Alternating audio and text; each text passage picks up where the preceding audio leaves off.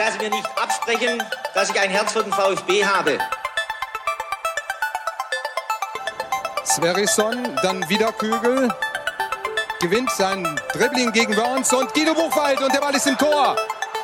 Nach 86 Minuten führt der VfB Stuttgart in Leverkusen mit 2 zu 1. Nach 1950, 52 und 84 gewinnt der VfB Stuttgart zum vierten Mal die Meisterschale.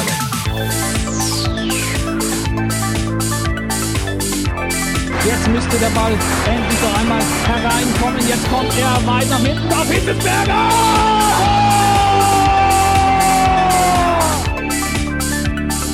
Mario Gomez, spitze Winkel, noch einmal nach innen. Pizza hat den Ball und es gibt noch einmal Abstoß vom Tor. Und jetzt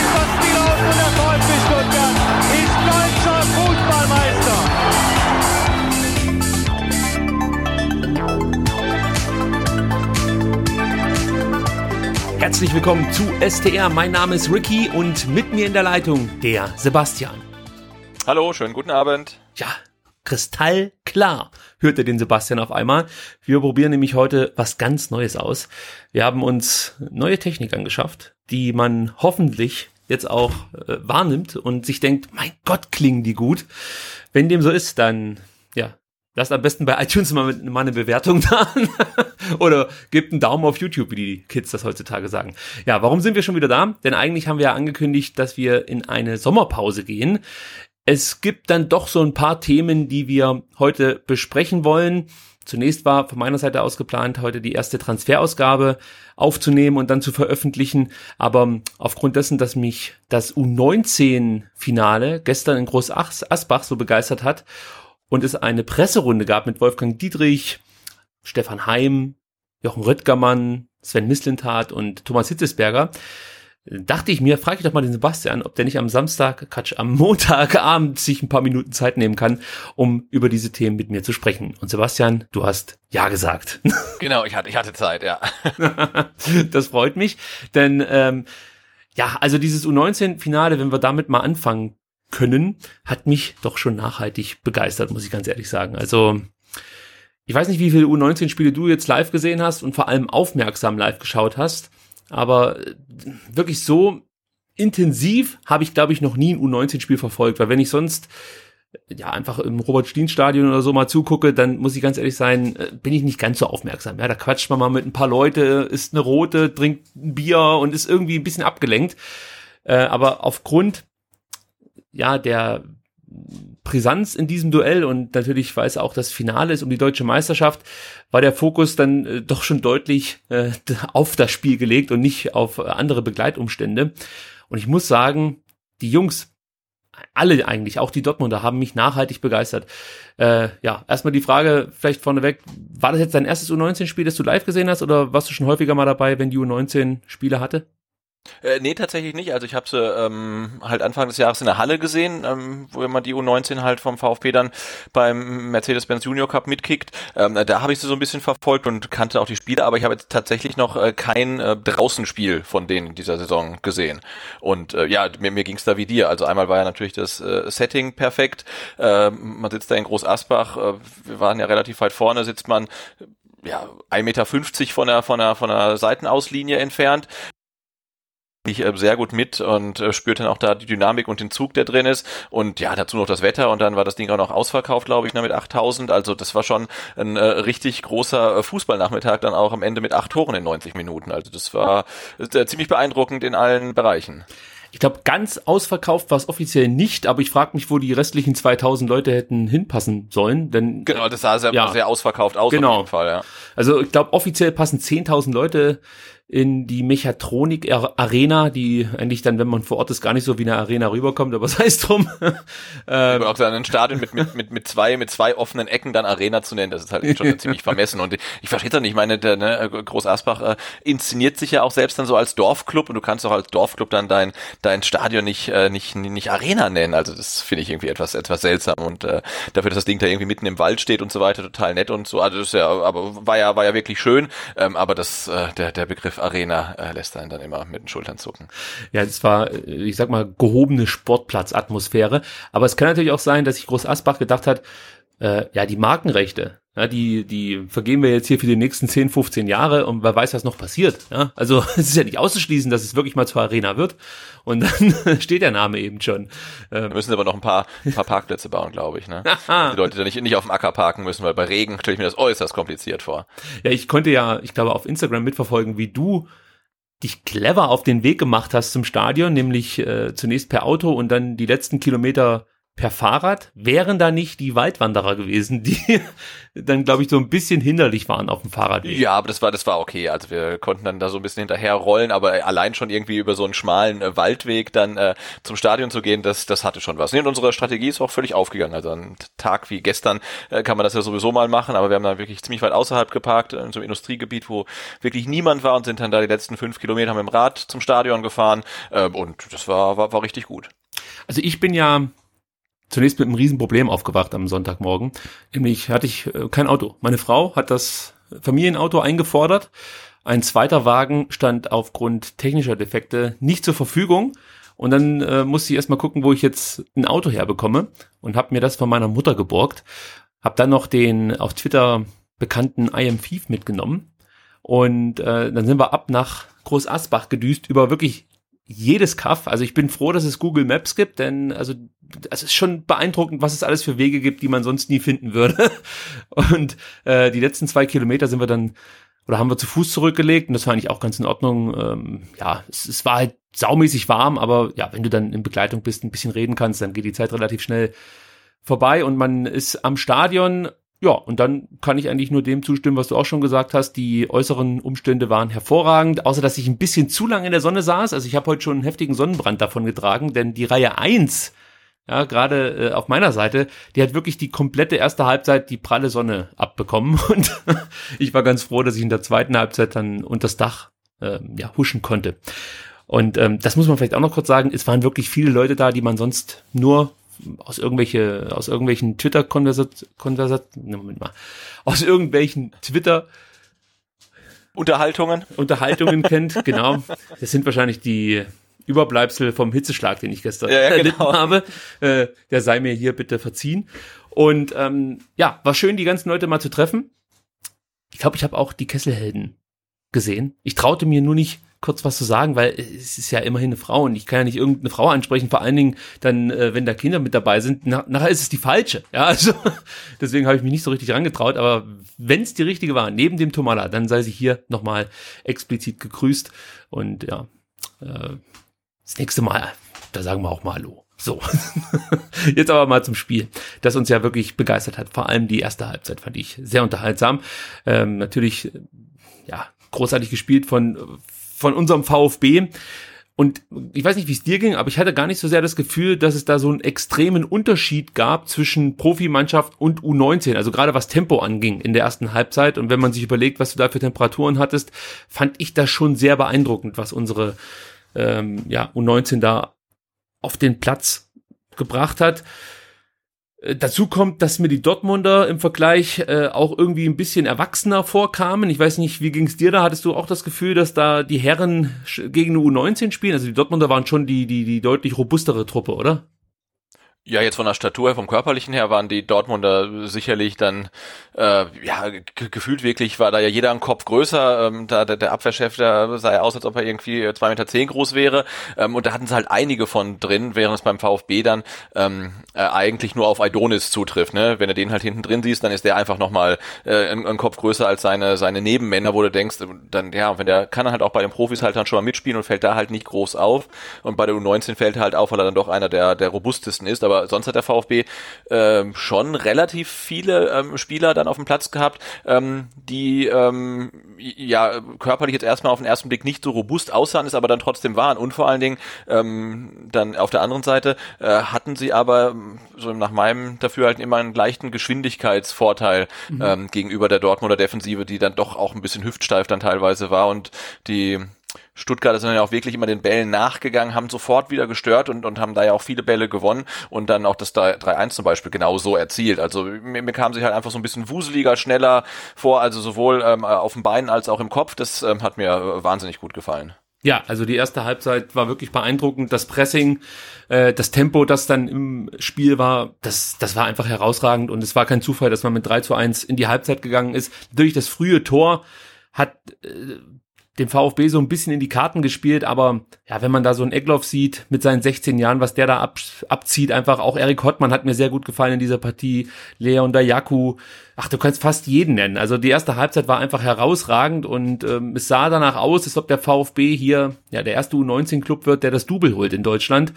Aber ja, es sollte nicht sein, denn in der zweiten Halbzeit passierte was. Ich glaube, das ist fast normal auf, auf äh, oder in dieser Jugend Bereichebene, dass dann mal so ein Aussetzer vorkommen kann von einem eigentlich sehr guten Spieler des VfB Stuttgart, nämlich Per Lockel, der ja einfach einen technischen Fehler macht und äh, davon profitieren die Dortmunder, nehmen Per den Ball ab und äh, ja, dann hat im Endeffekt Luca Mack die Wahl zwischen roter Karte und äh, ich, ich überlege gerade, welcher Dortmunder das war. Ich glaube, das war das, das, das große Ausnahmetalent äh, Ferrei, der äh, den Ball hatte. Ja, ob, ob er ihn jetzt frei zum Abschluss kommen lässt oder eben dann fault und er hat sich fürs Foul entschieden, bekommt dann die rote Karte.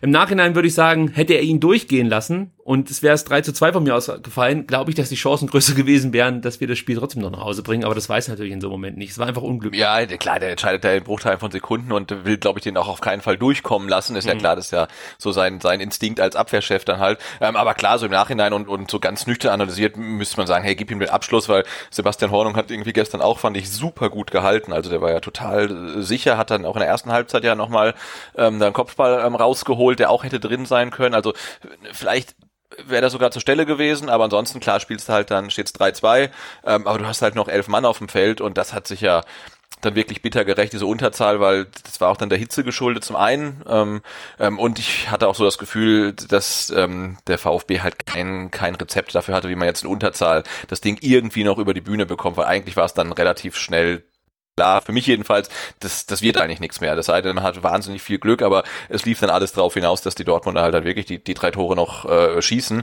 weil vom VfB dann ja einfach gar nichts mehr kam. Hattest du das Gefühl, dass Stuttgart in der ersten Halbzeit vielleicht äh, ja zu viel Körner liegen lassen hat, also einfach zu viel investiert hat und dann die Puste ein bisschen ausging? Bei mir ist das zum Beispiel bei äh, dem später ausgewechselten Eckloff aufgefallen, dass der so ab der 40. Minute schon ein bisschen nachgelassen hat und in der zweiten Halbzeit eigentlich überhaupt nicht mehr zur Entfaltung kam bis zu seiner Auswechslung.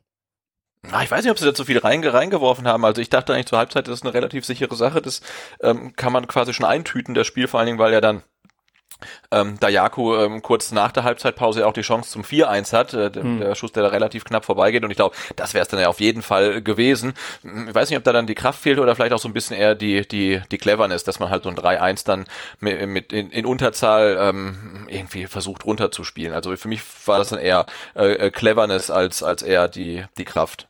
Ja, und was natürlich auch ein Problem war, Eckloff musste dann runter. Für ihn kam ein weiterer Innenverteidiger äh, in die Partie, weil Mack natürlich hinten fehlte. Und ich glaube, das war wirklich der Knackpunkt, weil dann im Mittelfeld einfach dieser, dieser Wirbelwind, muss man ja fast schon sagen, Egloff gefehlt hat und man sich selber natürlich so ein paar Kontermöglichkeiten beraubt hat. Und das ist dann schon brutal aufgefallen, dass der VfB überhaupt nicht mehr für Entlastung sorgen konnte. Und ja, so gut wie das in der ersten Halbzeit lief und so beeindruckend wie das war, so, ja, so traurig war es dann letzten Endes ab der 57. Minute, als dann das 3 zu 2 gefallen ist. Und wie du schon sagst, eigentlich hat man fast schon gespürt, dass das hier wahrscheinlich doch noch schief geht, obwohl es sehr deutlich aussah, die ersten 50 Minuten. Äh, was mir auch noch aufgefallen ist, äh, war nach dem 3 zu 4, also ich weiß gar nicht, 80. Minute fiel 80. das, ja. Ich, ja, ja, äh, war Hottmann derjenige, der wirklich seinem Mitspieler dann nochmal richtig heiß gemacht hat. Und das hat mir auch gut gefallen, weil das ja auch ein, ein Spieler ist, der jetzt wahrscheinlich sich überlegen muss, wie geht's für ihn weiter. Ich weiß nicht, ob die U21 eine Option für ihn ist oder ob er äh, ein Kandidat für einen Profikader ist. Schwer zu sagen, kann ich nicht einschätzen. Aber zumindestens fand ich das so, oder zumindest fand ich das beeindruckend, dass er dann der Einzige war, der seine Kameraden, die wirklich am Boden lagen. Also die, du hast einfach gemerkt, das hat die jetzt wirklich total umgehauen, dieser ähm, ja, späte Rückschlag. Äh, er war derjenige, der es versucht hat, die Jungs nochmal aufzurichten. Also das scheint jemand zu sein, der natürlich dann auch äh, vorweg geht und das hat mir sehr, sehr gut gefallen, dass es in solchen Momenten ja einen Spieler gibt, der, der sagt Kopf hoch, weiter geht's. Wir haben noch zehn Minuten und ich fand sie haben es dann wirklich nochmal versucht. Sie hatten ja nochmal eine Riesenchance kurz vor Schluss, dass das vier, Zu vier, ja. ja, ja, genau. Und, und da haben wir ein bisschen Pech gehabt. Dann der Konter gut. Das passiert halt einfach, wenn man aufmacht. Ja, was nehmen wir mit aus diesem Finale? Eigentlich viel Positives, oder? Also die U19 macht Lust auf mehr, muss man fast schon sagen.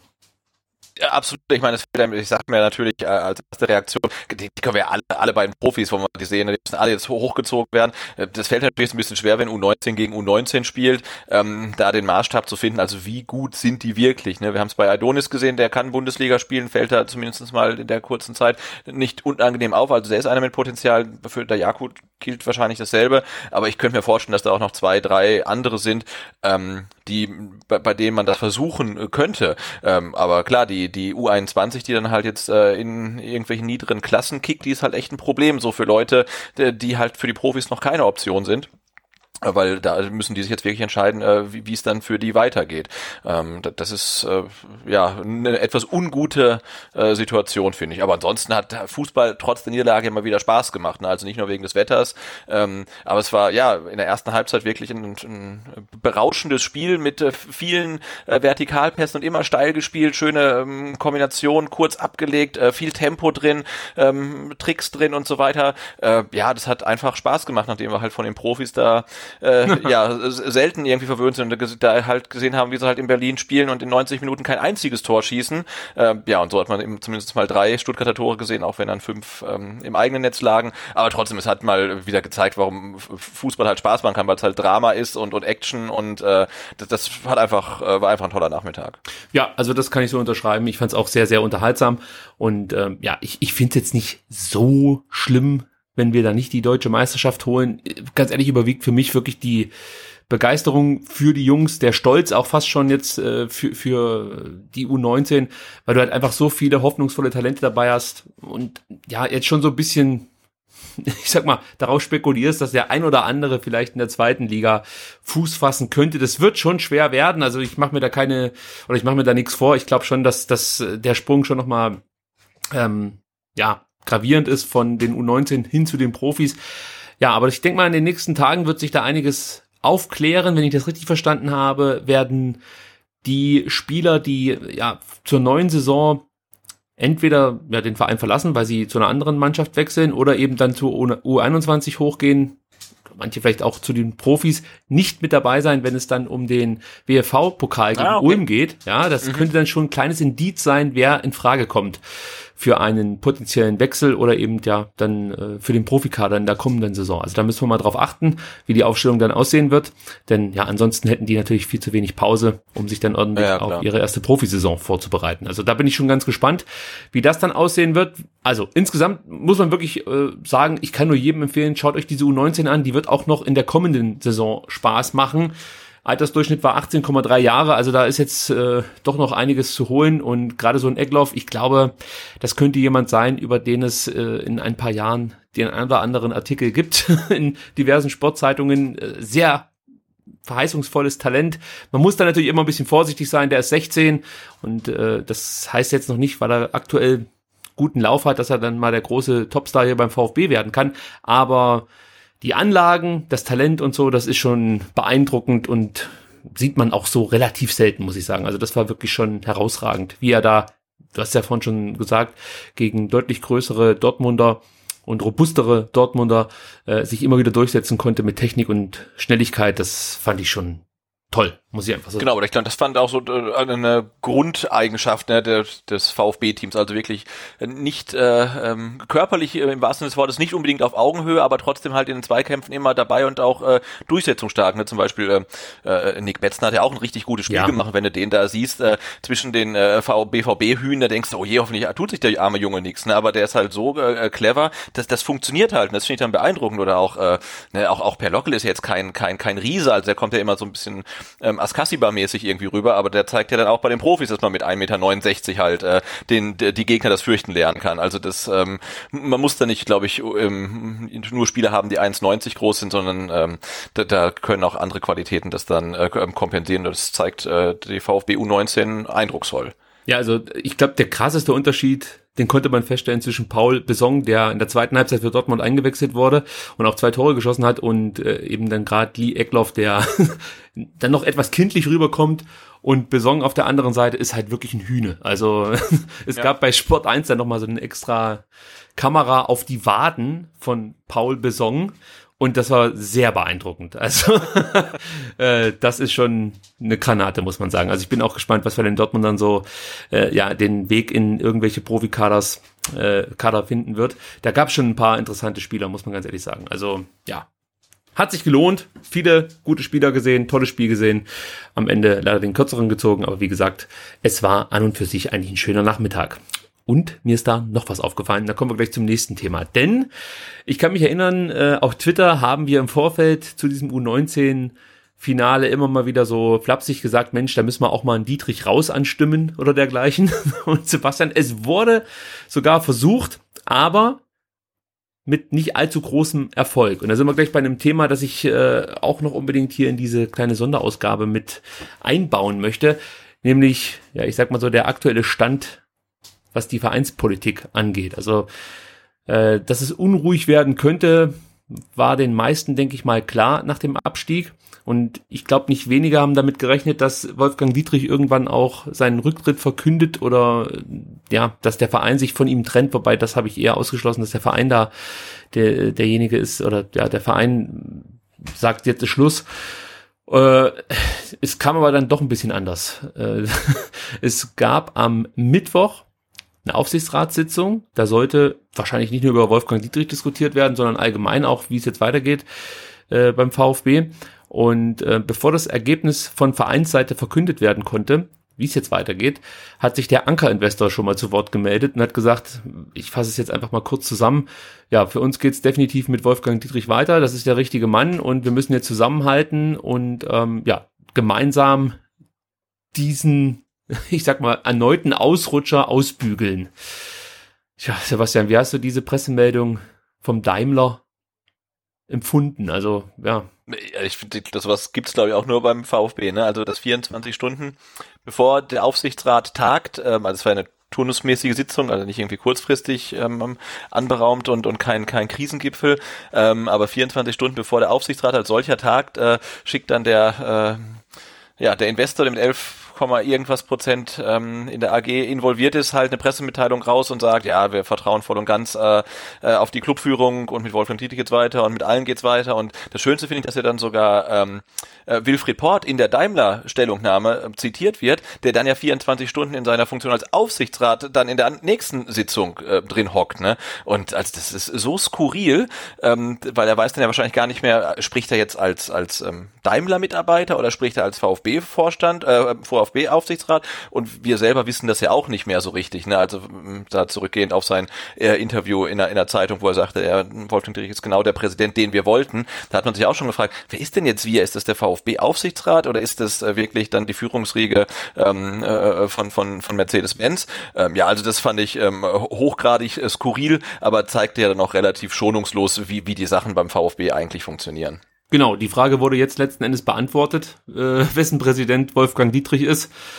Ja, ich, ich fand es auch fast schon unmöglich, ja, dass der äh, äh, Investor und mit Sicherheit auch ja, ein, ein wichtiger Bestandteil des Vereins, muss man ja so sagen, wie es ist. Also im Aufsichtsrat haben die zwei Posten und auch sonst ist natürlich Daimler mit dem VfB eng verbunden, aber trotzdem kann es ja nicht sein, dass, dass es so eine, so eine Pressemitteilung wenige Stunden vor dieser Aufsichtsratssitzung gibt. Also ich glaube, dass das schon nochmal so ein ja, Posieren war oder so ein, so ein Richtungszeig von Daimler, wer hier eigentlich die Hosen anhat. Also Zufall war das mit Sicherheit nicht. Das ist nee, das kann man sich eigentlich nicht Meldung, vorstellen. Ne? Ja. Also beim VfB könnte ich mir sowas vorstellen, dass sowas Zufall und nicht durchdacht ist, aber bei Mercedes kann man sich eigentlich nicht vorstellen. Jetzt die Frage, wer äh, auf wen da abfärbt halt. Ne? Aber ja, insgesamt äh, irgendwas zwischen skurril und unmöglich oder halt ähm, äh, kühl kalkuliert, äh, aber auf jeden Fall aus äh, Fansicht mal wieder äh, eigentlich ein Schlag ins Gesicht. Ja, es gab dann auch noch einen Pressetermin. Ich habe es ja vorhin schon gesagt, Wolfgang Dietrich, Stefan Heim, äh, der Herr Röttgermann, Thomas Hitzesberger und Sven Mislintat haben eingeladen Und äh, ich glaube, es durften diverse Pressevertreter ein paar Fragen stellen oder vielleicht gab es auch nur Aussagen, die sie abschreiben durften. Das Genau, weiß ich jetzt sagen, nicht. klang doch eher so, als ob sie äh, einfach nur mitschreiben durften halt. Ja, ne, weil überall was das da gleiche gesagt stand. Wurde. Ja. Also es war, es, es war halt wirklich überall derselbe Wortlaut. Es, es gab ja nie noch äh, bei irgendeinem Verlag oder so irgendwas, was, was Neues, was man woanders nicht lesen konnte, sondern im Endeffekt hat man versucht, Fehler einzuräumen, allerdings immer so ein bisschen versucht, auch die Fehler auf, auf Leute abzuwälzen, die schon nicht mehr im Verein sind. Also ich finde da ganz passend die Äußerung von Wolfgang Dietrich, die überschrieben wird mit Dietrich räumt auch Fehler ein. So, und dann sagt Wolfgang Dietrich, natürlich haben wir Fehler gemacht. Ich ganz persönlich beispielsweise, indem ich zu lange zugesehen habe, dass die Stelle des Sportdirektors unbesetzt blieb. Wir werden für diese Fehler, also jetzt auch wieder wir, ja, für diese Fehler als Verantwortliche, gera Verantwortliche gerade stehen und zwar gemeinsam.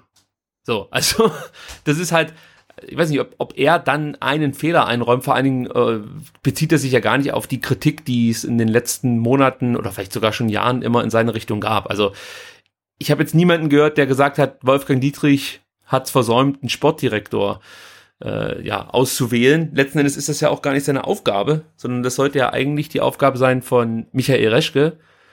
Und jetzt überlege ich gerade, währenddem ich spreche, ob es dann Wolfgang Dietrich ist, der Reschke dazu äh, bringen muss, dass er dann auch diesen Sportdirektor findet und ja einstellt oder ob das dann nicht eher von vom Auf ja gut der ist ja ein Vorsitzender des Aufsichtsrats also es ist, es ist schwierig wie ich diese Äußerung von Wolfgang Dietrich wieder interpretieren soll. Sie klingt nicht falsch aber irgendwie ich weiß nicht wie es dir da geht bei allem was Dietrich sagt läuten bei mir alle Alarmglocken aber ich Ja, kann das ist nicht halt, so äh, packen. äh, das ist ja so eine übliche Taktik. Ne? Also erstmal ähm, sagt man, ich, man hat nichts falsch gemacht, also überhaupt nichts falsch gemacht. Und wenn man dann merkt, ähm, dass die, die, die Stimmung schon ziemlich explosiv und so richtig äh, hundertprozentig sauber komme ich aus der Nummer einfach nicht raus, dann gebe ich halt einen Fehler zu, den mir aber niemand vorgeworfen hat. Ne? Also man kann sagen, ja, wir brauchen schon schon ewig einen, ähm, einen Sportdirektor, aber schon vor Dietrichs Zeiten eigentlich. Ähm, aber das hat ihm mir wirklich niemand vorgeworfen. Ne? Man wirft ihm ja ganz andere Sachen vor und zu denen äußert er sich nicht. Ähm, das ist halt echt dann wieder so eine so eine Nebelkerze, um dann zu sagen, naja, aber ich stelle mich ja auch nicht als fehlerlos da. Natürlich mache auch ich Fehler, aber wie gesagt, das ist einer, das ist echt der der der einzige Fehler, glaube ich, den man ihm halt überhaupt nicht vorwirft einfach, ne, weil es viele viele andere gibt, die viel ähm, drastischer ähm, gewesen sind. Zum Beispiel, dass er halt einen, einen wie, wie Reschke halt dann halt äh, zu lange hat machen lassen und, und noch viele andere Sachen. Aber das ist halt auch wieder so eine so eine Taktik, äh, ja, die so ein bisschen äh, Ruhe reinbringen soll, alles so ein bisschen runterkochen. Aber ich glaube, das funktioniert halt auch nicht mehr, weil die Leute sehen halt diese Statements, die da halt dann abgedruckt werden überall und, und denken, ja, das haben wir jetzt schon so oft gehört, aber darum geht's doch eigentlich gar nicht. Und äh, das macht dann irgendwie eigentlich nur noch nur noch wütender, anstatt irgendwie das Gegenteil zu bewirken. Eine weitere Aussage von ihm passt da vielleicht ganz gut dazu zum Thema Reschke. Und zwar sagte Wolfgang Dietrich, vom ersten Spieltag an ist eine Situation eingetreten, dass der Zusammenhalt zwischen dem Trainer und dem Sportvorstand nicht optimal funktioniert hat. Man kann sagen, den Trainern. Also wenn ich das jetzt richtig verstehe, haben sich Michael Reschke und Taifun Korkut und auch Michael Reschke und ähm, Markus Weinz hier nicht besonders gut verstanden. Ja, so das äh, interpretiere ich auch so. So, dann frage ich mich natürlich, wie kann es denn dann sein, wenn es da irgendwelche Ani- Animositäten gibt zwischen Sportvorstand und Trainer, dass du im Sommer noch ja, verkündest, dass das dein Mann für die nächsten Jahre ist, du den Vertrag verlängerst mit dem kompletten Trainerteam und ähm, ja, eigentlich wenige Wochen später dann merkst, nee, also so kann, das ich kann mit dem Menschen eigentlich überhaupt nicht. Also es muss ja so schlimm gewesen sein, Dietrich führt es ja noch aus, äh, es muss ja so schlimm gewesen sein, dass das wirklich eskaliert ist. Er, er sagte, äh, das führte dann dazu, dass es bei äh, bestimmten Themen, warte mal, wie hat er das geschrieben? Ähm, ich habe das nur ja als Zitat kurz rauskopiert, dann denn das führte dazu, dass bestimmte Themen, die man hätte aufteilen können, sicher nicht alle optimal gelaufen sind. Letztendlich sind einige Dinge eskaliert. Also aufgrund dessen, dass sich Reschke und Korkut nicht gut verstanden haben, konnte man sich äh, Aufgabenfelder nicht so aufteilen, wie man sich das eigentlich dachte. Und, und Dinge sind eskaliert. Ich meine, das ist ja schon eine heftige Wortwahl vom Präsidenten. Nee, vor allem ist er halt in seiner Funktion als Aufsichtsratsvorsitzender, ne, ist er dann, muss er den Vorstand beaufsichtigen, also der Michael Reschke dann ja war, und da muss äh, der, Vor der, dann der Aufsichtsrat einschreiten und man kann doch jetzt nicht sich nach einer, nach der schlimmsten Saison der Vereinsgeschichte hinstellen und sagen, naja, der, der Sportvorstand, das war halt eine völlige Krampe und der hat sich halt mit den mit beiden Trainern überhaupt nie verstanden und dann fragt sich aber, warum wird denn der Vertrag mit Taifun Korkut verlängert, warum wird dann ähm, die Klausel aus dem äh, Reschke-Vertrag äh, rausgestrichen, also eins von beiden, ich sagen, entweder der Trainer bleibt und der äh, Sportvorstand ist der falsche oder andersrum. Aber so wie sie gehandelt haben, schien ja alles wunderbar. Ne? Also alle kriegen Verträge. Ähm, Michael Reschke darf ähm, 40 Millionen für Transfers ausgeben und darf dann im Winter nochmal nachlegen und Spieler kaufen, den der VfB überhaupt nicht benötigt. Ähm, also und da muss man ja sagen, wenn das wirklich alles so schlimm war, äh, warum hat dann der Aufsichtsrat nicht eingegriffen? Weil das wäre ja seine Funktion, weil ich glaube ja nicht, dass es die ähm, die Funktion oder die Aufgabe eines Aufsichtsratvorsitzenden oder des Präsidenten des EV ist ein Sportdirektor zu suchen. Ne? Das ist nicht seine Aufgabe. Also er macht das beim VfB anscheinend, aber das ist eigentlich nicht das, was er machen sollte, sondern er soll halt gucken, dass der, äh, dass die Vorstände keinen Quatsch machen. Das macht der Aufsichtsrat. Und das scheint ja dann auch nicht passiert zu sein, wenn man das jetzt so im Nachhinein ähm, raushört. Er hat ja seinen Job sogar noch beschrieben. Er meinte, mein Job ist, ist es, nee, mein Job ist jetzt zu schauen, dass wir die Weichen stellen, damit es in geordnete Bahnen weitergeht. Ich habe keinen Zweifel, dass wir als VfB Stuttgart diesen Abstieg vernünftig überstehen. So, ich, da kann man sich natürlich jetzt auch fragen, wieso ist denn jetzt erst dein Job, äh, den VfB mehr oder weniger wieder nach dem Entgleisen auf, auf, die, auf die Schienen zu stellen? Äh, du hättest doch davor schon dafür sorgen können, dass man gar nicht erst in die Situation kommt. Ja, genau, sein, ja. sein Job ist es gewesen, zu verhindern, dass Richtig. der Abstieg dann am Ende ähm, als Bilanz da steht. Ne? Das ist sein Job gewesen und die Leute einzustellen, ähm, die das hinbekommen. Und das ist ja nicht geschehen einfach. Und, und jetzt äh, äh zu sagen, ja, ich habe jetzt irgendwie hier äh, äh, ja, richtig, richtig Mist gebaut, aber ich bin genau der Richtige, um das wieder total gut zu machen. Wer, wer, wer glaubt denn das einfach? Also kann ja, ich mir Job nicht vorstellen, dass... Sorry? Ja. Die Jobbeschreibung, die er hier abgegeben hat, passte letzten Endes äh, ja zu, zum Jahr 2016, als er hierher gekommen ist als Präsident äh, und, und Aufsichtsratsvorsitzender. Absolut, später, genau. Ja. 2017. Also da passt das vielleicht, aber zur aktuellen Situation passt das ja überhaupt nicht. Und das ist halt auch wieder genau, was du vorhin gesagt hast. Er äh, gibt Fehler zu, allerdings, oder, oder er sagt, er hätte da und da gar nichts falsch gemacht und führt Dinge an, die man ihm eigentlich gar nicht vorwirft. Und, und dann haut er halt solche Sätze raus, die im ersten Moment so klingen wie, er krempelt sich die Arme hoch, äh, die Ärmel, nicht die Arme, aber die Ärmel hoch und äh, packt jetzt mit an. Dabei sind das alles Dinge, die hätten schon viel früher passieren müssen. Damit es gar nicht erst so weit kommt, wie es letzten jetzt gekommen ist. Und ich, ich wundere mich da, und da möchte ich noch mal einen kleinen Schwank zurück auf Groß Asbach äh, ähm, machen, dass das bei vielen Fans und Mitgliedern gar nicht so ankommt. Denn das, was ich aufgeschnappt habe gestern, war, dass der Großteil der Fans, die zumindest in Groß Asbach waren, äh, nicht allzu viele Probleme mit Wolfgang Dietrich haben. Und ich habe es ja hier schon mal gesagt, wenn ich so auf der Arbeit oder im privaten Umfeld mit Leuten spreche, dann hört man ganz oft den Satz, ja, jetzt ist halt Dietrich wieder der Schuldige. So, zuerst war es der Trainer, dann war es der Reschke, dann war es irgendwie, dann, ja, irgendein Spieler und jetzt ist es auf einmal der Dietrich. Das wird sich ja nichts ändern, wenn der jetzt geht. Äh, und äh, da muss ich ehrlicherweise gestehen, da gebe ich den Leuten wahrscheinlich sogar recht, dass wenn Dietrich geht, kommt halt irgendeine andere Marionette vom Daimler. Ähm, aber im, im Prinzip kommt das bei vielen Leuten gar nicht so an, dass Michael Reschke, äh Quatsch, dass Wolfgang Dietrich hier einige Fehler macht. Äh, ist halt auch die Frage, wie man da für mehr Aufmerksamkeit sorgen kann unter den Fans und Mitgliedern. Ist das alles so komplex?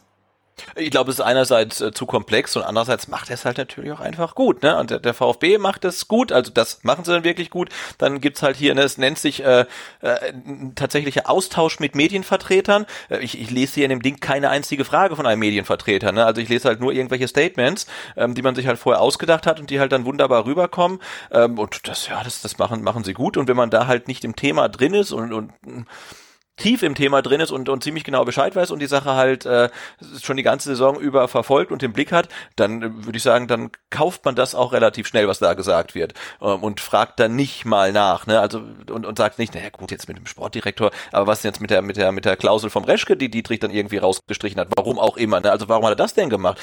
Solche Sachen stehen natürlich nicht drin. Ähm, ja, und sie kommunizieren da äh, auf, äh, aus ihrer Sicht, glaube ich, gut.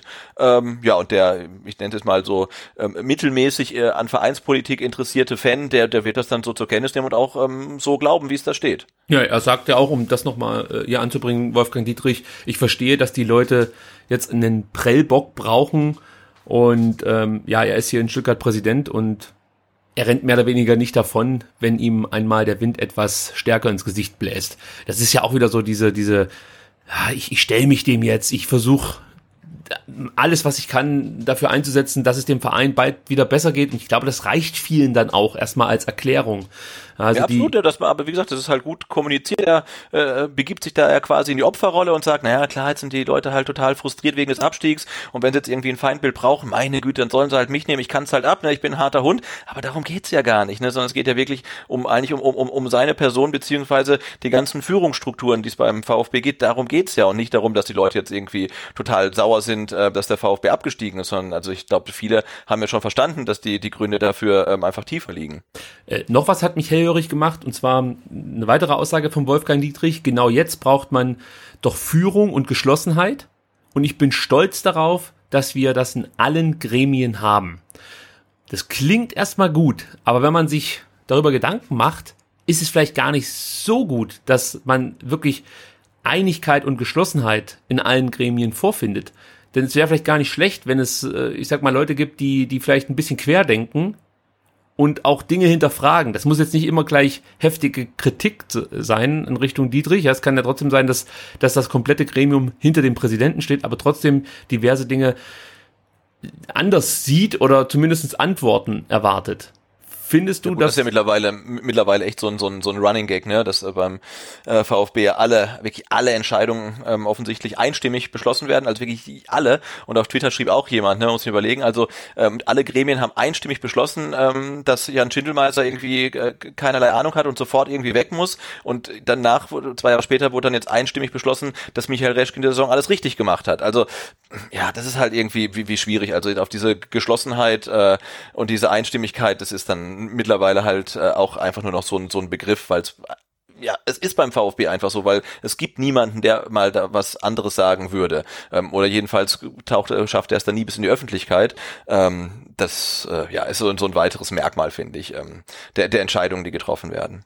Aber da sollte aus meiner Sicht der Hebel angesetzt werden, dass im Aufsichtsrat irgendwie, also es reicht wahrscheinlich nicht eine Person, das müssten dann schon zwei sein, die äh, zumindest mal nicht einfach nur das absegnen, was ein oder zwei Leute vorgeben, weil das ist der Eindruck, den ich jetzt habe. Ja, dass, dass es halt wirklich äh, zwei, vielleicht sogar drei Leute gibt, die da äh, Dinge durchsetzen und alle nicken das ab und dann darf ein Herr Ohlicher auch noch sein Statement zur sportlichen Situation abgeben, einmal alle drei Jahre und alle denken, ja gut, also das ist ja die Sportkompetenz jetzt in, im Aufsichtsrat und wenn der das sagt, dann muss das schon stimmen. Ich finde es auch schade, dass er das mit sich so machen lässt, weil ich finde das cool, kann ich nicht beurteilen, aber es kam für mich so rüber, als ob man den Ohlicher jetzt da äh, bei der Stellungnahme äh, eingesetzt hat, ja, um, um, um zu symbolisieren, schaut mal hier die Legende sportlich mhm, steht da völlig ja, außer Frage, ja. ja. So, wenn der das sagt, dann muss das doch auch mal reichen. Und das ist alles so entlarvend einerseits, aber andererseits kannst du auch nicht direkt jetzt, äh, du, du kannst daraus keinem irgendwie einen Vorwurf machen. Also das ist nee, genau das Problem. Alles, auch solche Statements wie vom Ohlicher oder jetzt auch in diesem äh, Austausch, ne, das ist halt alles so ein Geschmäckle. Also, hm, weiß ich nicht, ne, Sven Mislintat äußert sich irgendwie wochenlang nicht und jetzt ist er dann bei seinem zweiten Gespräch und sagt dann, Wolfgang Dietrich hat in der vergangenen Saison weder den Kader geplant noch auf dem Rasen gestanden, so der Sportdirektor. und das lese ich und dann denke ich, also ich kenne jetzt den Sven Mislintat nicht und habe ihn noch nie im Interview gesehen, aber das kommt doch jetzt nicht irgendwie authentisch rüber, ne? Also das ist doch wirklich, als ob ihm jemand einen Zettel irgendwie hingeschoben hat und sagt, du sag das mal, sag das mal bitte. Ähm, aber also da fällt es mir schwer, irgendwie zu glauben, dass er das irgendwie äh, aus voller Überzeugung sagt, weil es auch irgendwie eine völlig deplatzierte Aussage ist. Man will doch von Sven Mislintat wissen, hey, welche Spieler kommen, wie, wie, wie plant ihr, ne? Wie soll der Kader aussehen, wie tauschst du dich mit, mit Tim Walter aus? Und dann kommt da so ein Satz, wo du denkst, der passt doch da überhaupt nicht rein, was soll denn das, ne? Ähm, ja, und äh, wie gesagt, also mit, mit jedem Satz, den man irgendwie liest, mit jedem Medienaustausch, mit jedem Pressegespräch, man liest es und äh, schüttelt mit dem Kopf. Also so geht's mir jedenfalls. Ja, absolut. Und man verliert immer mehr Vertrauen, obwohl man eigentlich wahrscheinlich diese Termine ansetzt, um wieder neues oder Vertrauen wieder zu gewinnen von Mitgliedern und Fans. Und bei mir entsteht genau das Gegenteil. Also ich, ich entferne mich immer weiter von der Spitze, von der Führungsspitze des VfB. Und das betrifft dann leider Gottes auch wieder so Hoffnungsträger wie Misslentat und Hitzesberger, die aus meiner Sicht das Ganze halt irgendwie mitmachen. Und ich habe genau wie du das Gefühl, dass es, dass es vielleicht jetzt, vielleicht, vielleicht ist es auch ihre Überzeugung, aber es kommt so merkwürdig rüber, weil eigentlich dieser Satz, wie du sagst, momentan überhaupt nicht angebracht ist aus meiner Sicht von Sven Mislintat. Natürlich aus vereinspolitischer Sicht macht der schon Sinn, der Satz, aber eigentlich will ich von ihm dazu jetzt gar nicht so viel hören.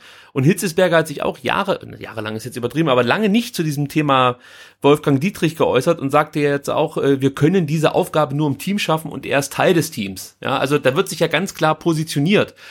Und was ich halt glaube, ist, dass man schon versucht, jetzt nach außen hin einen Zusammenhalt zu symbolisieren und man denkt, okay, wenn wir jetzt geschlossen auftreten, dann setzt das vielleicht äh, oder dann ja, ist es ein Zeichen in Richtung Fans und Mitglieder. Die Vereinsführung steht zusammen und die Mitglieder müssen halt einfach mitmachen. Wir haben es ja letzte Woche schon besprochen. Sonst könnte man ja auch wieder sagen, ja gut, äh, wenn die Fans uns nicht unterstützen beziehungsweise die Mannschaft nicht, ist es halt auch schwer, dann äh, perfekte Leistungen auf dem Rasen zu bekommen oder ja einfach äh, wieder neue Begeisterung für den Verein zu empfachen. Also man wälzt dann die Schuld so ein bisschen ab. Aber mir kommt das alles sehr unreflektiert aktuell rüber. Also auch nirgendwo gravierende Schuldeingeständnisse, da haben wir ja vorhin schon drüber gesprochen. Das ist mir viel zu wenig von der kompletten Vereinsführung. Nicht nur von einer Person, sondern eigentlich von allen. Da gibt es niemanden, der ein kritisches Wort, also wirklich so ein offensichtlich kritisches Wort mal rauslässt, sondern immer wird so verschwobelt über irgendwelche Leute gesprochen, die schon längst weg sind. Spieler werden plötzlich in die Pflicht genommen. Da, da wurde lange nicht drüber gesprochen, ja, und jetzt auf einmal sind dann doch ein paar Spieler äh, vielleicht zu hinterfragen. Das sind alles so Dinge, ach, das wirkt nicht das wirkt nicht so, als ob man wirklich aus diesen Fehlern lernt, die man gemacht hat, die jetzt dazu geführt haben, dass man äh, zum zweiten Mal innerhalb von drei Jahren abgestiegen ist. Genau, und ich denke, schwierig. das jetzt äh, letztes Mal beim Abstieg äh, ja, waren halt irgendwie Präsident, äh, ähm, Sportdirektor, Sportvorstand, Trainer waren alle weg. Ne? Diesmal sind sie auch alle weg, aber schon vorher quasi gewesen, äh, bis auf den Präsidenten halt. Und es fällt einem so ein bisschen schwer, wie es dann, ähm, dass es in der neuen Saison irgendwie mit einer veränderten Denkweise weitergeht. Oder also es ähm, hat eher den Anschein, als ob es eigentlich nur mit anderem Personal weitergeht. Also ich denke, dass Thomas Hitzelsberger äh, schon ein Konzept hat, wo er sagt, ne, wir müssen vom Verein her ähm, halt Leitplanken vorgehen vorgeben, wir müssen das Konzept vorgeben. Der Trainer muss das halt dann äh, verfeinern, aus, ähm, ja, anpassen quasi. Aber wir sagen, wie es funktioniert und das auch dann, glaube ich, ähm, in, in ähm, Bezug auf Jugendspieler und so weiter, dass man sagt, ja, du kannst bleiben unter den Bedingungen und sonst, das, gut, dann ist er halt weg und geht dann nach Sinsheim oder nach Freiburg. Ähm, ich denke, diese Idee, die er hat, die, die ist gut. Ähm, die Frage ist halt, kann er sie halt so durchsetzen, wie er das gerne möchte, oder stößt er dann auch wieder intern an, an, an Widerstände und sehen wir dann wieder das Gleiche, was wir schon jahrelang sehen. Das wird dann ganz spannend äh, zu sehen sein, also wie sich dann ähm, Hitzelsberger misslehnt hat, äh, Walter ähm, quasi vertragen mit, ähm, mit dem Aufsichtsrat und äh, auch den anderen Vorständen und so weiter. Das äh, da, da bin ich mal gespannt, wie sich das alles so entwickelt. Ja, also da bin ich genauso gespannt. Vor allem, wie Sven Mislintat das mitmacht. Denn äh, ich kann mir schon vorstellen, dass er sich jetzt gedacht hat, okay, so ein paar Sätze, die muss ich halt einfach auch rauslassen, eben um Geschlossenheit zu symbolisieren. Aber man weiß ja auch aus Dortmunder Zeiten, dass Mislintat jetzt niemand ist, der äh, ja nicht seine Meinung durchsetzen möchte. Also er ist ja auch so ein bisschen an seinem Charakter gescheitert in Dortmund. Mit Sicherheit sind da zwei aufeinander getroffen mit Mislintat und Tuchel, die äh, beide sehr, wie soll man sagen, kraftvolle Charaktere sind. Aber trotzdem kann ich mir vorstellen, dass Missentat das nicht ewig mitmacht, dieses, dieses Affentheater hier beim VfB Stuttgart. Und da bin ich auch gespannt, wie sich das entwickelt. Natürlich mit dem Erfolg, mit einem möglichen Erfolg, würde dann natürlich auch wieder Ruhe einkehren, das ist immer so. Ähm, aber nichtsdestotrotz birgt die aktuelle Situation halt immer noch so viel Gefahren, denn wir sehen jetzt in Dortmund, äh, in Hamburg, was passieren kann, wenn du nicht direkt wieder aufsteigst. Dir gehen noch mehr ähm, Euro durch die Lappen und äh, plötzlich ja, musst du mit einem Budget auskommen im zweiten Jahr, das halt dann wirklich ein Budget eines Zweitligisten ist. Und die Gefahr sehe ich beim VfB durchaus. Also das ist ach, schon etwas, was mir so ein bisschen Bauchschmerzen bereitet aktuell, muss ich ganz ehrlich sagen. Ja, und wir haben halt grundsätzlich, ne, nächste Saison, äh, glaube ich, echt eine ganz, ganz ähm, explosive Mischung. Also schon jetzt bevor die Saison überhaupt mal oder die das Training begonnen hat, muss man sagen, äh, das ist eine Gemengelage, die hat's in sich. Ne? Du hast den mhm. Konflikt äh, äh, Dietrich gegen versus Fans hast du erstmal. Ne? Dann hast du äh, einen, einen Trainer äh, mit Tim Walter, der auch äh, der, der Ruf vorauseilt, auch nicht so der allereinfachste zu sein. Äh, dann hast du Sven Mislintat, der einen ähnlichen Ruf hat, dann hast du Thomas Hitzberger, der es dann vielleicht irgendwie äh, moderieren muss. Ähm, ja, und dann hast du dann auch eine, doch quasi eine Erwartungshaltung, dass der direkte Wiederaufstieg äh, klappt.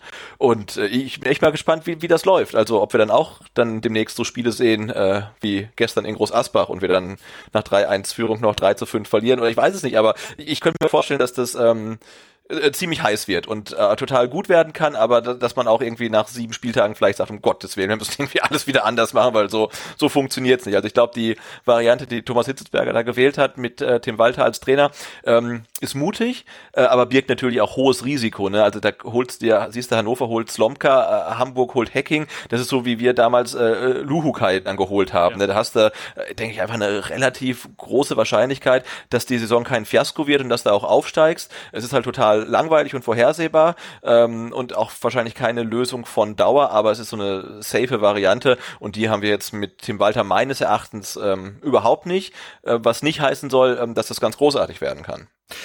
Ja, also ich, ich habe da ich weiß gar nicht, ob ich, ob ich wirkliche Erwartungen habe an Tim Walter, weil ich kenne den Kader noch nicht, wie der letzten Endes aussieht. Und äh, ich, ich bin einfach mal gespannt, was er für Ideen hat, ob das so funktioniert. Aber jetzt so ganz konkrete Erwartungen habe ich eigentlich nicht. Ich will natürlich unbedingt wieder aufsteigen, ist ja klar. Aber auf der anderen Seite, und die Gedanken habe ich mir gestern auch gemacht, bin ich vielleicht auch bereit zu sagen, okay, wenn man jetzt, wenn man jetzt wirklich die Mannschaft umbaut und auf Jugend setzt, und es reicht dann letzten Endes nicht, aber nicht, weil man Fehler gemacht hat, sei es jetzt durch Spielerverpflichtungen oder zum dritten Mal einen Trainer wechselt in einer Saison, dann ist es vielleicht auch so. Also wenn man wirklich das Konzept verfolgt und das vielversprechend ist und man halt einfach äh, ja Lehrgeld bezahlen muss in der ersten Zweitligasaison dann, wäre ich glaube eher bereit, das Ganze mitzutragen, als wie wenn das wieder so ein kurzfristiger Erfolg wird wie nach dem letzten Aufstieg. Obwohl ich weiß, dass Klar, es natürlich finanziell eine Katastrophe wäre, nochmal ein zweites Jahr zweite Liga. Genau, und ich glaube, es ist auch nur irgendwie so ein theoretisches Gedankenkonstrukt, weil ähm, der Trainer beim VfB, der nach dem Abstieg halt den, den Wiederaufstieg äh, nicht schafft, wird keine zweite Saison haben. Ne? Ja, also, da ja. müssen wir nicht drüber reden. Also wenn du nach zehn, zwölf Spieltagen da irgendwie Achter, Siebter, Zehnter bist, dann wird der VfB den Trainer wechseln und es wird niemand beim VfB sagen, äh, wir sind überzeugt von dem, was Tim Walter macht, äh, wir wollen jetzt mit jungen Spielern, aber es wird halt wahrscheinlich zwei Saisons dauern und äh, er ist unser Trainer, auch wenn er den Aufstieg äh, nicht schafft. Ne? Aber dieses Statement wird es nicht geben und es ist klar, wenn er keinen sportlichen Erfolg hat und nicht da unter den Top drei, vier steht, dann wird es wie immer immer so sein und wir haben dann im Herbst einen neuen Trainer halt. Ne? Muss man sich ja schon mit, äh, mit abfinden. Es ist viel Arbeit für Tim Walter, viel Arbeit für Thomas Hitzesberger und Sven Mislintat. Es wird spannend zu sehen sein, wie es dem VfB dann in der zweiten Liga ergeht und vor allem mit welchem Personal. Dann kommen wir ganz kurz zum Abschluss nochmal zu einem kleinen Transfer-Update. Das haben wir euch ja versprochen, dass wir in der Sommerpause immer mal wieder ja, über Transfers sprechen, beziehungsweise euch mitteilen, was es so für Gerüchte gibt. Die meisten kennt ihr natürlich aus diversen Foren und äh, Webseiten, die darüber ständig berichten. Nur noch mal kurz, falls ihr nicht mehr alle bislang feststehenden Zugänge auf dem Schirm habt, fasse ich das nochmal Ganz kurz zusammen. Matteo Klimovic wurde verpflichtet, 18-jähriger offensiver Mittelfeldspieler.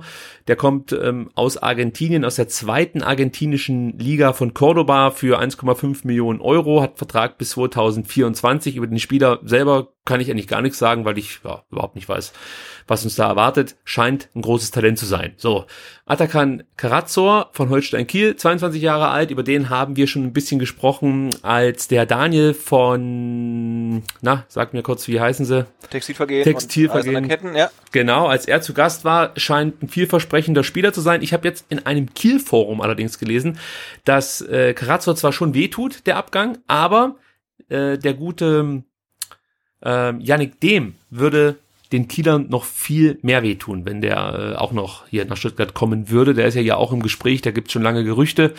Ähm, und, und das sei wohl der wichtigere Spieler für die meisten Kieler. Nichtsdestotrotz hat sich das, was Daniel erzählt hat, ja relativ vielversprechend angehört, was Carazzo angeht. Also das scheint ja schon ein technisch versierter und trotzdem robuster Zentrumspieler zu sein, der ja vielleicht so jemanden wie Christian Gentner beerben könnte beim VfB Stuttgart. Habe ich zumindest so verstanden, oder? ja, ja. Also das ist gleich ein weiteres Gerücht, das man ja in den letzten Tagen häufiger hört, dass Christian Gentners Vertrag nicht verlängert werden soll.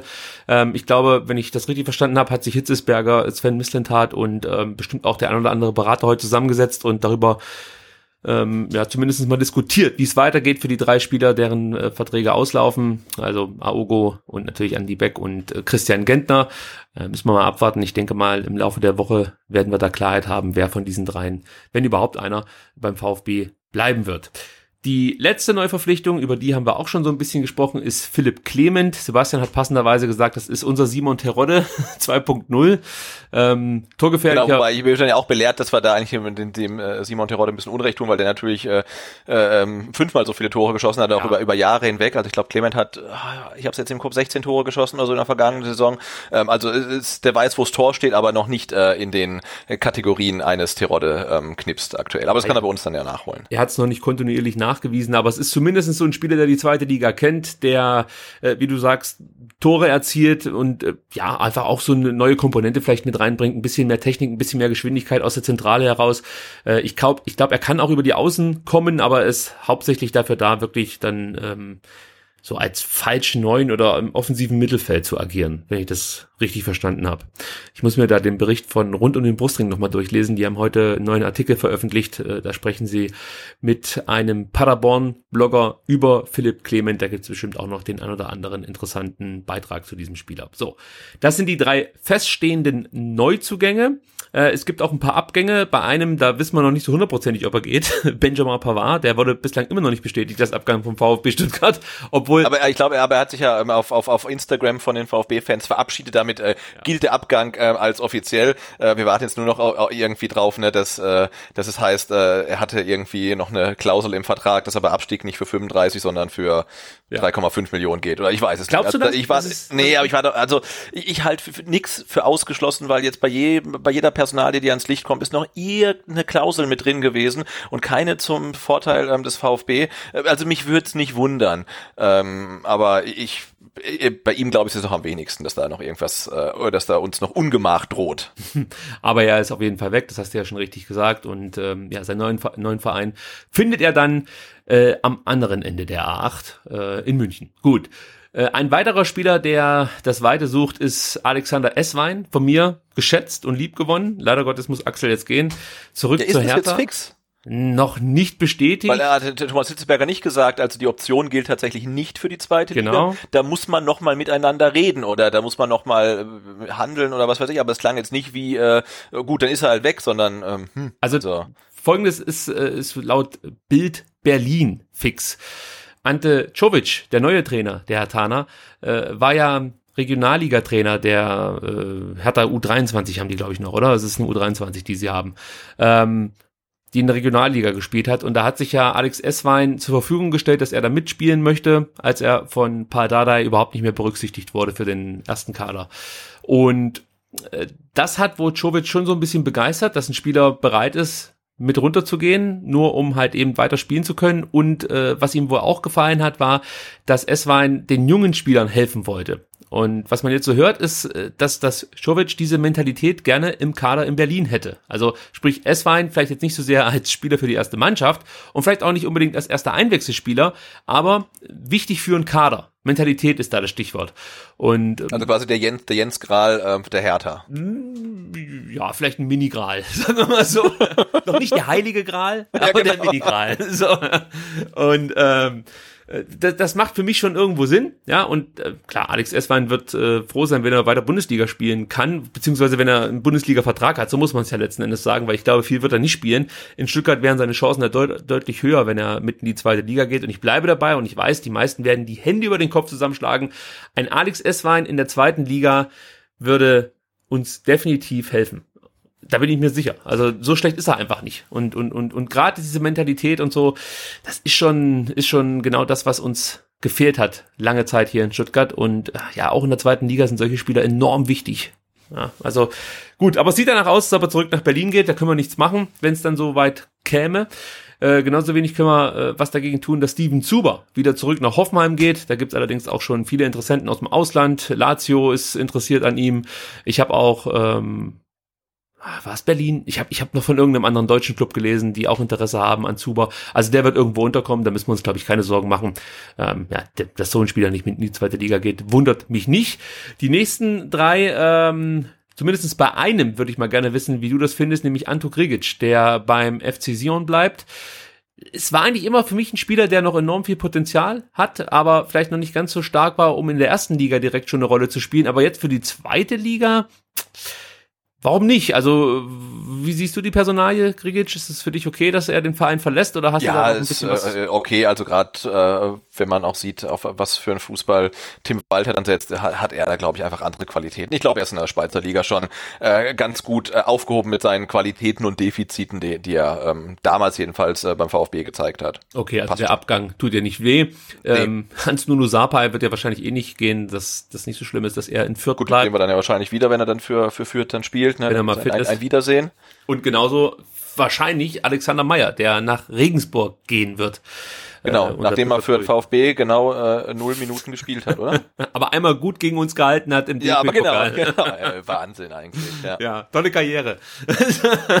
gut, ja, dann gibt's übel, so als, als, als dritter Keeper, ne? Ich meine, das ist jetzt dann auch nicht so unwahrscheinlich, wenn du von Cottbus kommst und kommst als dritter Keeper dann nach Stuttgart, äh, ja, dann machst du, hast halt da deinen zwei, drei Jahre Vertrag und dann kann es sein, am Ende der, der Vertragslaufzeit hast du halt irgendwie keine Minute gespielt und das ist ja jetzt nicht mal ko komplett aus der Welt, sondern halt der, der, der wahrscheinliche Fall. Äh, irgendwie schwierig. Ja, da hätte ich auch mal gern gewusst, was damals mit ihm besprochen äh, wurde, ob er als Nummer zwei verpflichtet wird oder mhm. was da geplant war, weil dann kann man sich ja wenigstens noch so als junger Torhüter überlegen, vielleicht verletzt sich der Zieler mal und dann kann ich einspringen oder so. Aber wenn du wirklich als Nummer drei als junger ja. Torhüter dann wechselst, das ist schon auch äh, fast schon Ulreich-esk. Ja, also der als, ich meine, Entschuldigung, der, der sag aber nicht, sag's nicht. Nationalspieler, also ja. sorry. Dritter Torhüter bei der Nationalmannschaft. Könnte auch Holger Laser werden. Grüße Holger. äh, gut, es gibt noch ein paar Gerüchte, die wir gar nicht so detailliert kommentieren, aber äh, nicht unerwähnt lassen. Das gehört halt einfach zum Transfer-Update dazu. Also über Christian Gentner und seine zwei Kumpanen haben wir schon gesprochen. Da gibt es aktuell keine neue Meldung. Es heißt, dass Gentners Vertrag wohl nicht verlängert wird. Zumindest berichtet das die Bild-Zeitung. Man hört von anderen Verlagen, dass das noch überhaupt nicht dingfest wäre, man würde weiter miteinander verhandeln. Also da werden wir jetzt einfach mal abwarten. Ich denke mal spätestens Ende der Woche wird es da mehr zu geben. Ähm, dann gibt es im Transfermarktforum die Meldung eines Users, dass Robert Klatzel und der VfB Stuttgart sich geeinigt hätten und jetzt hängt es ein Stück weit daran, dass Heidenheim noch zu viel Geld vom VfB für Robert Klatzel verlangt. Äh, kurze Einschätzung von dir. Glatzel, ist das jemand, der beim VfB ja, den nächsten Schritt gehen kann, weil bei ihm bin ich mir ähnlich wie äh, bei Clement noch nicht ganz so sicher, ob das, ob das so eine brutale Verstärkung ist wie damals eben Simon Terodde. Ja, sieht ja aktuell schon so ein bisschen aus, als ob man sich jetzt da einen äh, ähm, guten Zweitligakader zusammenstellen will. Also ne, jetzt kauft man ja quasi so Best-of zweite Liga der letzten Saison. Äh, ob das jetzt besonders kreativ ist, weiß ich nicht. Ob die Spieler hier den nächsten Schritt gehen, wäre mal was Neues, weil viele haben es halt nicht geschafft. Die gehen ja meistens wieder eher einen Schritt zurück. Also muss man sich muss man sich äh, überraschen lassen. Da kann ich jetzt echt schlecht, schwer schwer was zu sagen. Aber so die Transfers oder die Namen, die da gehandelt werden, die sind halt alle so ein bisschen ähm, ja, unkreativ, jetzt mal Klimowitz mal vorab, ne? Aber du, du kaufst jetzt einfach so die Besten der, der letztjährigen Zweitligasaison und das ist ja ähm, dann im, im Gegensatz zur Trainerpersonalie eine relativ risikoarme Nummer eigentlich. Würdest du eine andere Variante bevorzugen? Also, dass man irgendwie sagt, okay, wir gucken, was weiß ich, nach Südamerika oder weiß ich nicht, was es für Optionen gibt, irgendwie von, von, von Bayern München die zweite Mannschaft einfach mal komplett durchflügen, ob es da irgendwelche Talente gibt. Gäbe es für dich eine Alternative zu? Nee, ich glaube, es muss einfach eine Mischung sein. Ne? Also das sind jetzt ja auch nur zwei Namen mit Clement und, und, und Caraso. Bisher zwei Neuverpflichtungen und wenn man überlegt, der Umbruch wird ja weitaus größer sein. Ne? Das werden ja noch einige Spieler kommen ähm, und da muss man dann mal abwarten, kommen die halt alle dann wirklich äh, aus der zweiten Liga ähm, oder guckt man dann doch nochmal verstärkt irgendwie nach, äh, nach Südamerika und baut dann die Argentinier-Fraktion noch stärker ähm, aus oder kommt auf einmal dann, weiß ich nicht, Norweger, Schweden und Weißrussen oder so. Also muss man mal abwarten. Ich finde das noch zu früh, jetzt da ähm, einen Überblick zu haben, in welche Richtung das geht. Ähm, aber scheint ja wirklich so zu sein, dass man halt verstärkt in die zweite Liga geguckt hat. Wahrscheinlich auch dem geschuldet, dass man halt ähm, viele Sachen dann schon ähm, wusste, als man noch gar nicht wusste, in welcher Liga man spielen wird. Wo ich mir halt ein bisschen Sorgen mache, ist, wenn du so Spieler holst wie Glatzel, äh, dass dann vielleicht unsere Nachwuchsspieler, die sich in der zweiten Liga weiterentwickeln könnten, mhm. äh, dann einfach nicht die Chancen bekommen, die sie vielleicht bräuchten, um eben den nächsten Schritt zu machen. Ja, also wenn ich es richtig verstanden habe, wird Dayaku nicht fest mit in den Profikader wechseln. Also sprich, er wird weiterhin für die U19 auflaufen, auch in der kommenden Saison. So hat sich das zumindest in einem Interview angehört, das er nach dem Finale gegeben hat. Aber ja, da werden wir mit Sicherheit auch in den nächsten Tagen etwas mehr erfahren. Also da bin ich mal gespannt, wer dann letzten Endes aus der U19 noch mit nach oben rutscht. Und ähm, Sven Mislintat hat bei dem Pressetermin gestern auch angekündigt, es gibt noch, ich glaube, drei oder vier weitere Spieler, die man im Köcher habe. Also da wird schon noch was passieren. Auch auf der Torwartposition ist man sich ja noch nicht ganz so sicher, ob es letzten Endes dabei bleibt, dass Ron Robert Zieler äh, die Nummer eins ist hier in Stuttgart. Er hat sich da so ein bisschen bedeckt gehalten. Ich habe jetzt gelesen, er fordert eine Stammplatzgarantie. Also das ist, macht für mich überhaupt keinen Sinn. Also von, von allen Spielern, die zur Ich glaube, so, also da ist, ist, er, ist, er, ist er in der Stammelf, also das jetzt sofort ist irgendwie ein bisschen, bisschen komisch halt. Auch. Ja, wahrscheinlich hat das wieder irgendjemand sich ausgedacht. Das ist eben das Problem in der aktuellen Phase, dass man nie so richtig weiß, ist das irgendein Zwölfjähriger, der sich gerade kaputt lacht, wenn er was ins Forum tippt, oder sind das wirklich Leute, die irgendwas wissen? Das ist, ist halt einfach in der heutigen Zeit so, dass man da sehr vorsichtig mit Gerüchten sein muss. Über Yannick Dehm haben wir schon gesprochen. Das wäre ja zum Beispiel ein Spieler, da würde ich mich freuen, wenn er zum VfB kommt, weil der wirklich äh, verheißungsvoll ist und, und in Kiel, wie gesagt, alle von ihm schwärmen. Deswegen hätte ich schon Bock drauf, äh, ihn hier zu sehen. Ich hätte auch kein Problem damit, wenn man mit Andy Beck verlängert. Ich glaube, das ist eine sehr solide Variante als Rechtsverteidiger, vor allem in der zweiten Liga. Besprechen wir aber jetzt nicht nochmal gesondert. Ähm, heute gab es noch die Meldung, dass Santiago Ascasiba äh, von Sanit St. Petersburg umworben wird, die ihn 2017 schon mal verpflichten wollten, da allerdings nicht genügend Kohle hatten. Man mag es kaum glauben. Äh, jetzt hat man wieder genug Kohle, weil man sich für die Champions League qualifiziert hat. Äh, kurze Frage, wie siehst du die Zukunft von Santiago Ascasiba? Glaubst du, dass man ihn halten kann oder ist er eigentlich schon zu gut für die zweite Liga? Ob er zu gut ist äh, für die zweite Liga, weiß ich jetzt nicht. Also es ist bei ihm, er, er hat es in der Hand. Ne? Also und wenn jetzt dann die natürlich die Option hast, entweder ich spiele Champions League oder ich spiele halt in Sandhausen, ja, da brauchst du halt echt gute Argumente, ihn davon zu überzeugen, halt in Stuttgart zu bleiben. Da kann ich ihn jetzt persönlich äh, nicht einschätzen, ähm, aber er schien jetzt ja niemand zu sein, der irgendwie beim erstbesten Angebot dann sofort äh, ähm, die Koffer packt und weg ist. Also ich habe da Hoffnung, dass, dass er bleibt, obwohl er dann hier ähm, auf irgendwelchen ähm, Dorfsportplätzen dann tatsächlich spielen muss. äh, aber umfliegen. Ja, wenn, wenn da ein Angebot äh, kommt und er möchte halt äh, weiter hochklassig spielen, dann ist er weg. Also wie so viele, das gilt ja für fast alle ähm, aus der Mannschaft. Ja, aber ich denke, da muss schon ein vernünftiger Verein kommen, der wirklich Ambitionen hat, international zu spielen, dass äh, Santiago Ascasiba geht. Ich kann mir nicht vorstellen, dass er jetzt irgendwie nach, nach, nach Mainz wechselt oder Augsburg oder so. Das müsste ja gut, die Sache ist ja auch die, dann spielt er halt mit Zenit St. Petersburg äh, äh, Champions League, aber äh, während dir dann hier äh, den, den potenziellen Neuzugängen ähm, Videos vom Fanmarsch gezeigt werden. Weiß nicht, was der dann, was der Zenit St. Petersburg dann zeigt, aber das musst du dann auch wissen, dass du da in der Liga dann ja wahrscheinlich da äh, zwischen Sibirien und sonst wo hin und her fliegst und so weiter. Ich glaube, das ist jetzt in der Liga-Alltag wahrscheinlich jetzt nicht ganz so prickelnd äh, wie, wie in anderen Ländern. Ähm, also da, da habe ich Hoffnung, dass er, dass er bleibt, würde mich äh, wahnsinnig freuen auf jeden Fall. Okay, Sorgenkind Maffeo, den möchte man gerne nach Barcelona abgeben, aber natürlich nicht zum FC, sondern zu Espanyol. Allerdings ähm, der Trainer, der große Stücke auf äh, Pablo Maffeo gehalten hat, hat inzwischen den Verein verlassen. Deswegen scheint dieses Thema Maffeo und Espanyol Barcelona schon wieder so ein bisschen abzuklingen. Müssen wir mal gucken, wie sich das entwickelt. Es wird sowieso interessant zu sehen sein, wo Pablo Maffeo unterkommt am Ende. Ähm, Roberto Massimo bleibt bei deinem zweiten Herzensclub, wenn man das so sagen kann, nämlich der Arminia aus Bielefeld. Und wie wir jetzt wissen, Frank Neubart, nein, natürlich Uwe Neuhaus, der Trainer äh, der Bielefelder, hat ähm, angekündigt, dass er auch in der kommenden Saison eher oder auch auf Massimo setzen wird und ähm, die Probleme äh, oder warum er nicht so häufig gespielt hat, so muss man es eigentlich sagen, lagen wohl daran, dass er häufig dann kleinere Verletzungen hatte. Er war ja auch mal längere Zeit, längere Zeit verletzt und so richtig kam er nie wieder ins Rollen, ja, nach der Verletzung.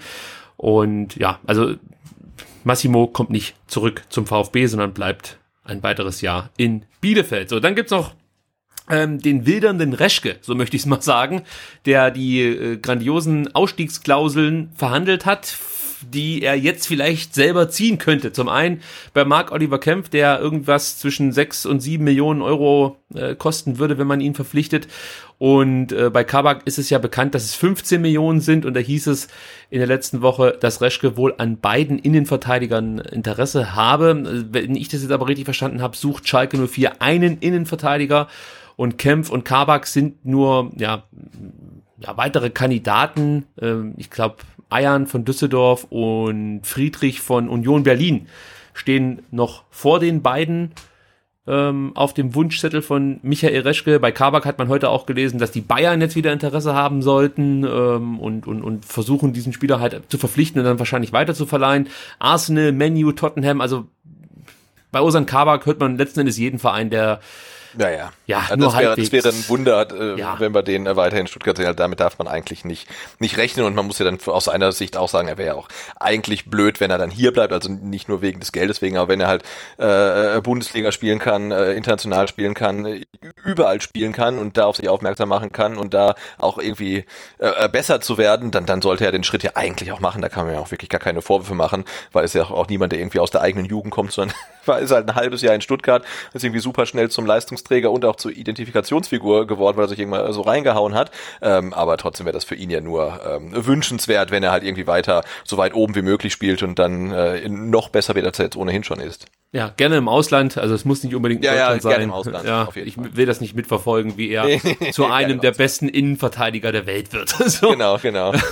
Ja, also der ist zu gut, der war eigentlich schon zu gut für einen Abstiegskampf und also zweite Liga kannst du dem nicht antun, dem Jungen. Also das, das, nee. Wahrscheinlich wird er gehen. So, letztes Gerücht, Leo Weinkauf. Mein lieber Sebastian, sagt dir der Name was? Ja klar, der ist doch äh, äh, Torwart-Talent aus Hannover oder so. Dritter Torhüter bei Hannover 96, ganz genau. Wechselte. Wie alt ist der? Ist der äh, noch, noch irgendwie ganz jung oder so ich mitteljung? Oder also wird er dann quasi der neue, der neue Alexander Meyer? Ich glaube, da gibt's keine offiziellen Angaben übers Alter bei dem Spiel. Was?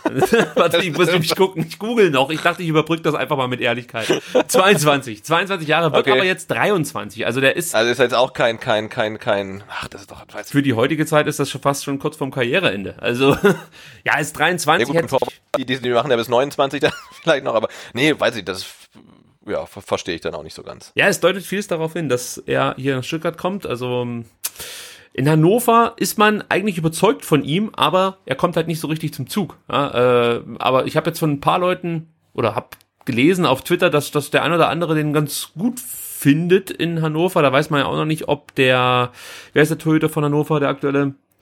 Ach, Äh, ja, Esser, ne? Der, Esser, ja, der genau. wird wahrscheinlich, glaube ich, auch nicht mit runtergehen, oder? Der hat ja auch Genau. ziemlich gut gehalten. Und da haben viele schon geschrieben oder einige geschrieben, äh, dass der Weinkauf dann noch eine Option wäre für Hannover. Man sollte ihn vielleicht nicht abgeben, bevor man nicht weiß, was mit Esser passiert. Also äh, es scheint jetzt nicht der schlechteste zu sein und ähm, ja, keine Ahnung, was, was er sich jetzt hier in Stuttgart erhofft, aber für mich ist es jetzt nicht der legitime Nachfolger von Ron Robert Zieler oder dergleichen. Da habe ich immer noch Hoffnung, dass jemand aus Dresden vielleicht bei uns vorbeischaut, aber ich glaube, das wird schwierig. Äh, Nachdem er gesagt hat, er wird Bundesliga spielen, kann ich mir fast nicht vorstellen, dass er jetzt zum VfB wechselt und sich dann die Schmähgesänge in der kommenden Saison in Dresden anhört. Also, ja, da. Gut, also ihr merkt es, ordentlich was los in der Gerüchteküche und ich kann mir vorstellen, dass das dann auch noch eine ganze Weile so weitergeht. Wir werden euch da immer wieder mit ein paar Folgen ja, auf dem neuesten Stand halten und natürlich vermelden, sobald es Neuzugänge gibt beim VfB und auch Abgänge. Ähm, wann die nächste Folge kommt, ich sage jetzt gar nichts mehr, Sebastian. Ob das jetzt eine Sommerpause wird oder nicht, wird sich zeigen. Ich kann nur ankündigen, nächste Woche sind wir beide im Urlaub und übernächste Woche auch. Also von daher ist es da fast auszuschließen, dass einer von uns sendet. da habt ihr erstmal eure Ruhe. Aber Es sei denn, es sei denn, die Vertragsverlängerung mit Christian Gentner bis 2025 wird äh, äh, lanciert, dann machen wir eine, eine Sondersendung äh, aus, aus dem Urlaub. Aber es gibt sogar eine Sonderfolge. Und zwar am 6.6. Ähm, Donnerstag, diese Woche, um 19 Uhr, gibt's die VfB Viererkette live in der Hauptstädter Straße in Stuttgart. Das Ganze findet in den Räumlichkeiten des Fanprojekts Stuttgart statt. Der Eintritt ist frei und ich habe es jetzt schon ein paar Mal gesagt, die Jungs von rund um den Brustring, Brustring Talk, Nachspielzeit und der Sebastian vom Vertikalpass und hier von STR werden dann so ein bisschen über die Rückrunde des VfB sprechen. Da gibt's ja einiges zu erzählen. Kommt vorbei, kommt vielleicht eine halbe Stunde vorher, um noch einen Platz zu bekommen. Ich bin wirklich gespannt, wie viele Leute da auftauchen. Ja, absolut. Ne? Und, und äh, wer, wer Angst hat, dass das dann irgendwie so ausufert wie äh, manche Sendungen hier und wir dann irgendwie um halb eins da immer noch sitzen, äh, nee, also wir haben ähm, hu- 120 Minuten ähm, eingeplant und äh, haben da auch äh, ja, ja, Vorgaben quasi, die wir einhalten müssen. Also es wird zwei Stunden dauern, es gibt äh, zwischendrin eine kleine Pause, es wird wieder vier Themenblöcke geben, ah, ungefähr 30 Minuten. Ähm, 19 Uhr geht's los, ähm, dann sind wir äh, ja mit, mit, mit Verlängerung dann vielleicht ähm, vor halb zehn auf jeden Fall fertig. Also wer da noch irgendwie nach Hause fahren muss oder sonst was, muss sich nicht sorgen. Ähm, es offizielle Teil geht äh, zwei Stunden ähm, und ich denke anschließend wird dann niemand sofort fluchtartig den Raum verlassen, sondern werden alle auch noch da sein. Äh, ja, das wird, wird ein schöner Abend, wird glaube ich äh, lustig werden werden, trotz des ähm, trotz der schlechten Saison. Und ja, ich, ich, ich freue mich drauf. Ich mich auch. Ich äh, lasse dann, ja, oder du musst mir dann erzählen, wie es war und ähm, ich, ich bin wirklich gespannt, wie viele Leute da kommen. Ich kann es nur nochmal wiederholen. Ja, also, total, ja, also aufregend. Und, und das wird natürlich aufgezeichnet, also wer nicht kommen ah, genau, kann, ja. ähm, kann sich das Ganze dann äh, hinterher auch noch als äh, Podcast natürlich anhören. Ja, also die von außerhalb, die müssen jetzt nicht sagen, oh shit, ich kann ja gar nicht teilnehmen. Ähm, ich müsste dann vielleicht einen Tag Urlaub nehmen. Nein, ihr bekommt das Ganze als Podcast. So, jetzt zum Schluss noch äh, nochmal der Hinweis, es gibt immer noch Aufkleber. Ihr könnt euch also bei mir melden auf Twitter, Facebook, Instagram, at VfBSTR und nach äh, Aufklebern fragen. Ich schicke die euch gerne zu. Ich brauche dann nur eure Adresse und dann ist das kein Problem. Auf Facebook findet ihr uns unter VF3STR. Und dann möchte ich noch sagen, falls euch es, äh, fall, jetzt, jetzt merke ich es gerade selber, falls es euch aufgefallen ist, ich war heute ein bisschen nervös. Es ist die neue Technik. äh, wirklich, es, es, es macht mich ganz wuselig, dass wir hier mit einer neuen Technik aufnehmen. Und das hat mich äh, an der einen oder anderen Stelle aus dem Konzept gebracht. Das wird sich natürlich verbessern, ja. Also ich beende die Saison ähnlich wie der VfB, nämlich sehr fahrig und ohne Konzept. So, aber ich verspreche euch, an unserer Seite wird in Zukunft irgendwie, weiß ich nicht, der, der, der virtuelle Sven Mislintat sitzen und, und, und uns äh, zur Seite stehen und uns verbessern, beziehungsweise mich in dem Fall. Ähm, also sorry dafür, wenn es am Anfang ein bisschen holprig war. Vielleicht gab es auch irgendwelche technischen Probleme jetzt beim Podcast. Es liegt, wie gesagt, daran, dass wir jetzt hier ein bisschen was ausprobiert haben. Ähm, seht uns das nach. Wir versprechen euch, dass dieser Podcast sich spätestens zum Saisonstart wirklich top anhört. Also das ist äh, ja, ja, ein festes genau. Versprechen. Und kürzere, kürzere Folgen sind auch versprochen. So, Genau, kürzere Folgen, längere Folgen. Eins hätte ich noch, ähm, äh, ähm, Freitagabend, also Donnerstagabend Viererkette und dann äh, Freitagabend, siebster, siebter, siebter, siebter Juni, 21 Uhr, ähm, Eröffnungsspiel ähm, der Frauen-WM. Hm. Also, also ich, ich habe da jetzt irgendwie, nachdem ich gestern auch U19 gesehen habe und ich jetzt so von den Profis auch so ein bisschen, äh, ich meine, die Damen sind ja Profis, aber jetzt von den Männerprofis irgendwie auch so ein bisschen die Nase voll habe nach der Saison, äh, freue ich mich da total drauf. Die deutsche Mannschaft spielt am Samstag Nachmittag um 15 Uhr ihr erstes Spiel gegen China und äh, die, die WM dauert tatsächlich auch ganze vier Wochen. Also das Finale ist erst am 7. Juli. Das heißt, äh, wer irgendwie Fußball-Entzugserscheinungen jetzt schon hat, ähm, ab Freitag gibt's dann da äh, vier Wochen WM äh, satt. Also das, da freue ich mich total drauf. Also Fußball-Entzugserscheinungen, lieber Sebastian, habe ich seit August 2018. das Los der VfB-Fans auf ja, jeden Fall. Also von daher äh, könnte es sein, dass ich äh, mir das ein oder andere Spiel anschaue. Ähm, danke für den Hinweis, weil ich hätte das jetzt nicht auf dem Schirm gehabt. Gut, dann sind wir eigentlich durch und äh, wünschen euch ja, ein paar schöne Tage, bis man sich dann wieder hört. Äh, danke, Sebastian, dass du dir Zeit genommen hast. Gerne. Bis dann. Ciao. Genau, bis dann. Tschüss.